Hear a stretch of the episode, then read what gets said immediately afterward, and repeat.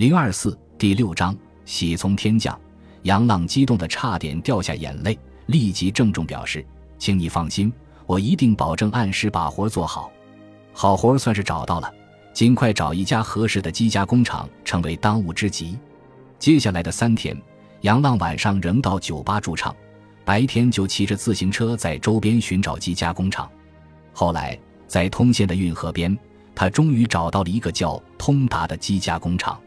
杨浪将一张图纸递给厂里的负责人，表明自己准备加工十把电吉他外壳，想租用一下他们的设备，一天租费二百块。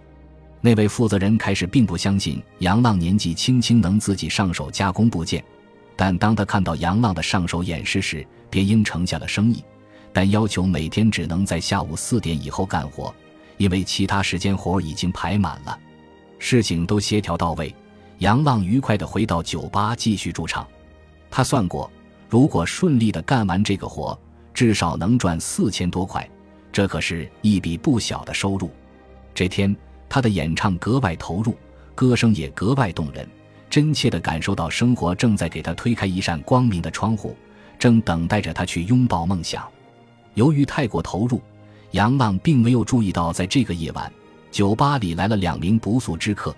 其中一个就是曾经影响他走上音乐之路的吴志宏，另一个是吴志宏的生意合作伙伴，即将上任的日本川崎机电事务所北京代表处负责人井上太郎。吴志宏看到在台上忘情地弹唱着的杨浪，十分吃惊，他没想到杨浪还真走上了这条道。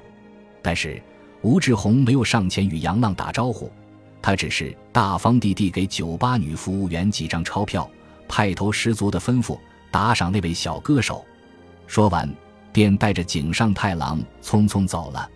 杨浪并不知道，吴志宏近来正在忙着一件非常重要的事情，那就是经过前期紧锣密鼓的筹备，他所在的日本川崎机电事务所北京代表处将于近日正式揭牌成立。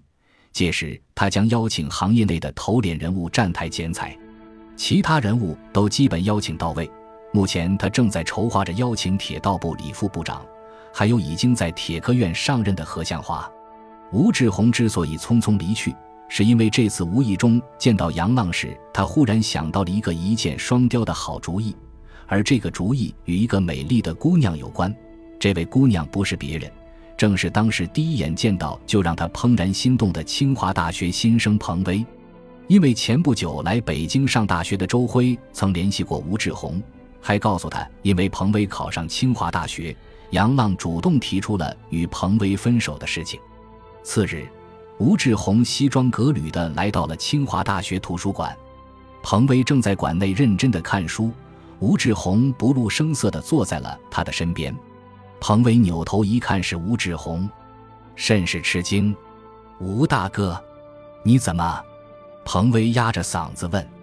吴志宏神秘地在嘴边做了一个虚的手势，低声绅士地说：“不影响别人，出去说。”彭威便跟着吴志宏走了出去。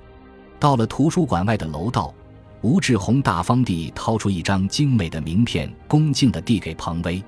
彭威一看名片上赫然印有日本川崎机电事务所北京代表处副总代表的字样，佩服地说道：“吴大哥，恭喜您这北京代表处正式成立。”吴志宏却清了清嗓子，一脸真诚地说：“算是吧，后天有个正式开业庆典仪式，彭威，我想邀请你参加，帮我招呼招呼客人。”彭威一惊，面露难色：“我哪参加过这种场合？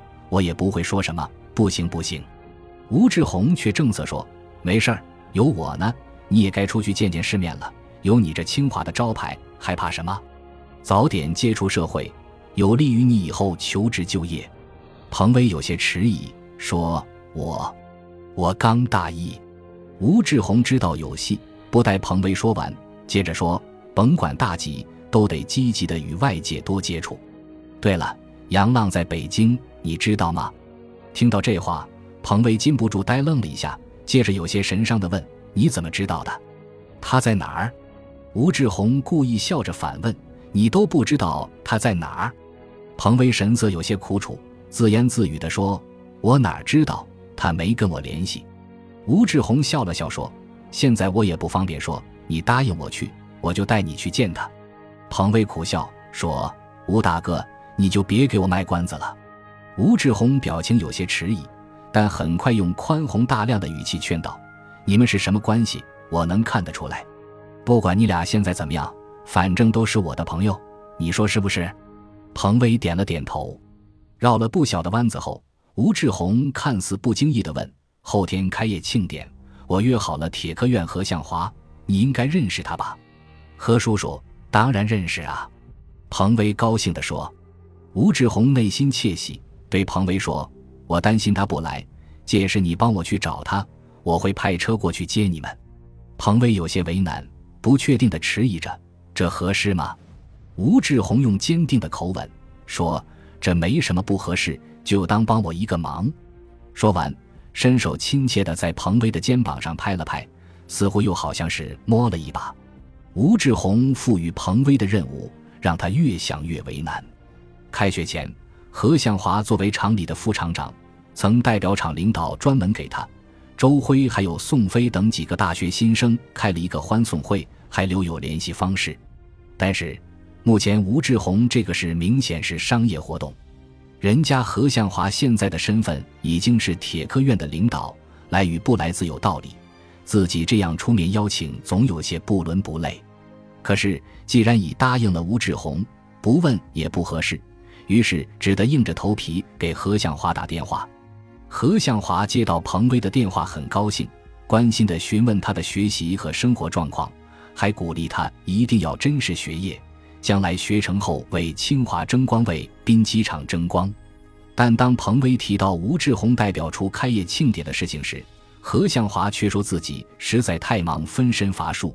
还叮嘱他一定珍惜时光，千万不能因社会交往荒废学业。代表处的揭牌仪式安排在北京国贸商圈一幢豪华的写字楼内。随着覆盖名牌的红绸被拽掉，名牌上亮眼的金字进入镜头。日本川崎机电事务所北京代表处，井上太郎与吴志宏以及前来参加开业庆典仪式的人们纷纷鼓掌。接着是一场盛大的答谢宴会。当听说何向华没能前来时，吴志宏的脸上稍微掠过一丝不快，但很快又像一条灵活的鱼一样，拉起彭威的手，容光焕发地举着红酒杯，与前来庆贺的嘉宾们说笑留影。彭威这天的穿着十分得体，清新脱俗又落落大方。吴志宏带着他一桌又一桌的走到许多重要人物面前敬酒，还不时拉着他与某官员、某老总合影留念。记者们相机的闪光灯频频闪动，对这样的场合，彭威内心是抗拒的，但为了给吴志宏面子，他也只能咬牙硬撑了下来。这场宴会之后，吴志宏没有食言，第二日便带着彭威去见杨浪。三里屯酒吧一条街十分热闹，不时有红男绿女擦肩而过。吴志宏带着彭威来到简单日子酒吧门口。彭威一眼就看到正在舞台上弹唱的杨浪，停下了脚步，看着有些清瘦憔悴的杨浪，他的泪眼一下子就涌了出来。吴志宏拽了拽彭威，将他领到舞台前坐下。彭威的眼睛始终盯着杨浪，眼神里充满爱怜与仇怨。吴志宏见彭威流泪不语，开口劝说：“你们这个年纪分手的确让人很难过，不过也未必不是好事。”爱情很复杂，杨浪能这么做，我觉得他是个真男人，真爷们。彭威听后反问吴志宏：“这个世界如果只有相同学历、同等条件的人才能相爱，你觉得这样有意思吗？”吴志宏思索了一下，答道：“事实上，男女各方面条件差别不大的话，爱得更持久。”彭威，真空中的爱情注定要死去。对于生活来说，爱情不是首要的。甚至不是必要的，有些事情是当你直面这个残酷的现实的时候才能感受到、才能明白的。彭威却轻轻摇了摇头，说：“如果现实让爱情变得市侩、变得功利、变得庸俗，也许我一辈子都不会再恋爱了。”吴志宏笑了笑，转过身对一名女服务员说：“那位歌手唱一首歌多少钱？”女服务员说：“三十块。”吴志宏掏出一沓钞票，放到女服务员手里的托盘上，土豪地说：“他后面的唱歌时间我都包了。见女服务员十分诧异，他又补充：“他是我们的朋友，等一下我想让他过来坐坐。”服务员连连答着去了。不一会儿，那位女服务员领着杨浪走过来。当杨浪看到彭威和吴志红时，身子禁不住抖了一下，心里一阵发紧，但很快又换出了一副无所谓的表情，大方地走到吴志红身边，只是一直躲避着彭威那令他心虚的眼神。感谢您的收听，喜欢别忘了订阅加关注，主页有更多精彩内容。